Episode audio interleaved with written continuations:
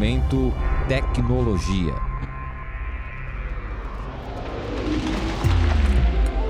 Você já ouviu falar em pele artificial? Um laboratório da Faculdade de Ciências Farmacêuticas da USP trabalha com a reconstrução da pele humana in vitro. Esse material é usado como substituto para os testes em animais e também permite que doenças de pele sejam estudadas com mais precisão.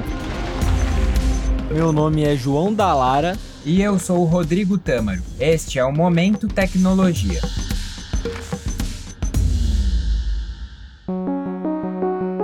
Para entender como a pele humana pode ser reconstruída, nós conversamos com a professora Silvia Stuck, coordenadora do laboratório. Ela explicou que são utilizadas peles remanescentes de cirurgia plástica. Existe aí uma questão da contemporaneidade que nos remete à necessidade de evoluirmos com testes. Muitas vezes as cobaias são utilizadas para testes de pele, mas se a gente comparar a pele de um camundongo com a pele humana, embora a gente tenha as camadas histológicas semelhantes, nós temos grandes diferenças. Por exemplo, o número de folículos pilosos ou de pelos que esses animais têm é muito diferente dos nossos. A espessura da epiderme, a nossa espessura de epiderme, a nossa camada córnea, que é o que nos dá a proteção, que nos fornece a função barreira contra o ambiente de forma geral, a gente nota grandes diferenças. Esse material é importante, pois pode ser utilizado para pesquisar doenças de pele, como melanoma e dermatite. Desenvolver uma pele em laboratório também é interessante porque evita o uso e o sofrimento de cobaias nos estudos. Além disso, cria modelos com propriedades mais parecidas com as da pele humana. Silvia explica melhor. A gente tem de cirurgias reparativas em humanos a retirada de pequenos fragmentos de pele. Esses fragmentos de pele saudável vão ser descartados no lixo. Então, com a permissão dos pacientes, a gente solicita esse, esses fragmentos de pele e leva para o laboratório. No laboratório, eu processo esse fragmento de pele. O que, que significa processar? Significa que eu vou extrair dessa pele intacta as células que formam a pele. E com isso, ao longo dos anos, eu montei um banco, as células ficam lá congeladas e toda vez que eu tenho que reorganizar a pele humana, eu descongelo essas células, remonto in vitro numa estrutura tridimensional, por isso que se chama artificial, mas até nem é o um nome adequado, porque não é artificial, é uma pele humana verdadeira. A pele in vitro também está de acordo com as regras brasileiras sobre os testes em animais. Nós conversamos com Carlos Frederico Ramos. Ele é professor da Faculdade de Direito da USP e explicou um pouco sobre essa legislação.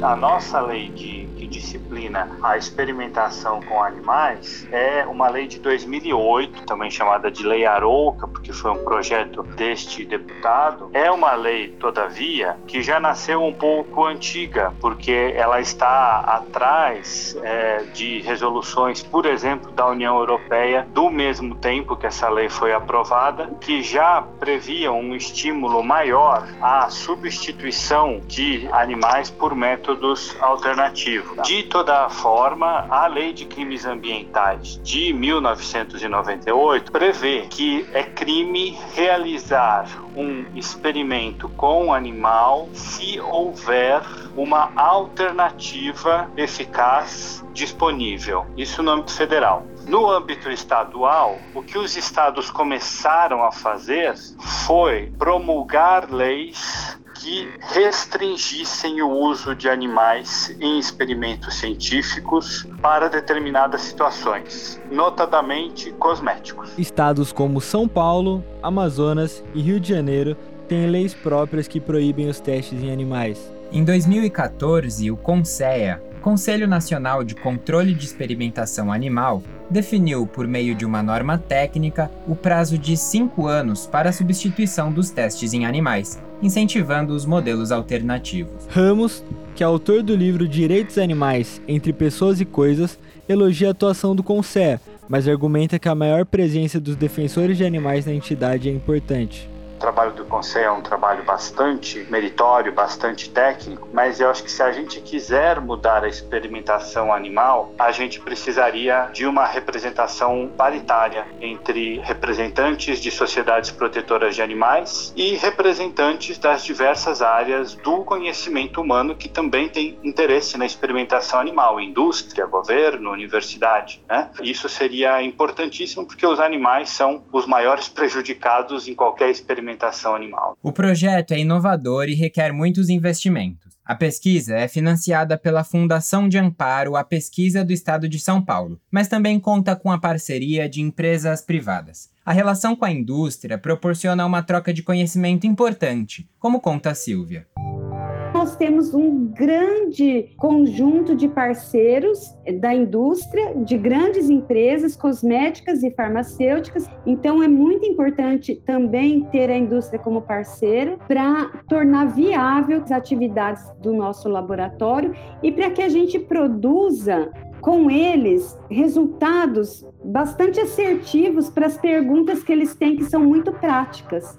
A Natura é uma das parceiras do laboratório. Juliana Lago, coordenadora científica da empresa, contou para a gente como funciona essa união. A gente conversou com a professora Silvia e aí a gente teve com ela todo o conhecimento de reconstrução de pele 3D, né, em laboratório a partir de células primárias. Então, há alguns anos a gente já vem trabalhando com essa parceria onde ela fornecia a pele e a gente desenvolvia os modelos para testar e agora a gente evoluiu para essa parceria parceria que é um co-desenvolvimento onde a gente transformou essa pele dela numa pele por bioimpressão. Juliana também reforça a importância da parceria entre as universidades públicas e as empresas privadas. Eu acho que é óbvio que existem objetivos diferentes, né? Porque quando a gente fala de uma universidade pública, ela está buscando sempre como trazer isso de volta para a sociedade, né? Todo esse investimento como um benefício para a sociedade, mas que a empresa privada também, né? A gente também olha de que forma a gente consegue contribuir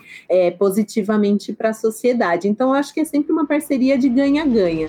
Neste episódio, nós falamos com Silvia Stuck, professora da Faculdade de Ciências Farmacêuticas e coordenadora do Laboratório Nova Pele. Também conversamos com Carlos Frederico Ramos, professor da Faculdade de Direito da USP, e Juliana Lago, coordenadora científica da Natura.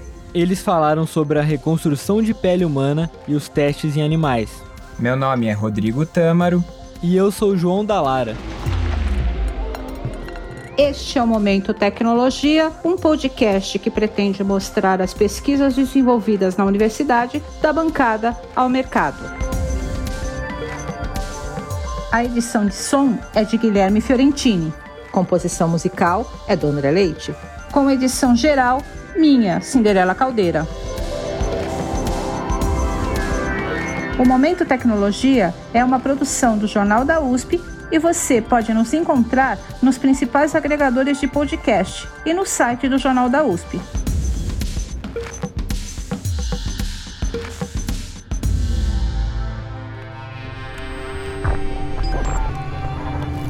Momento Tecnologia.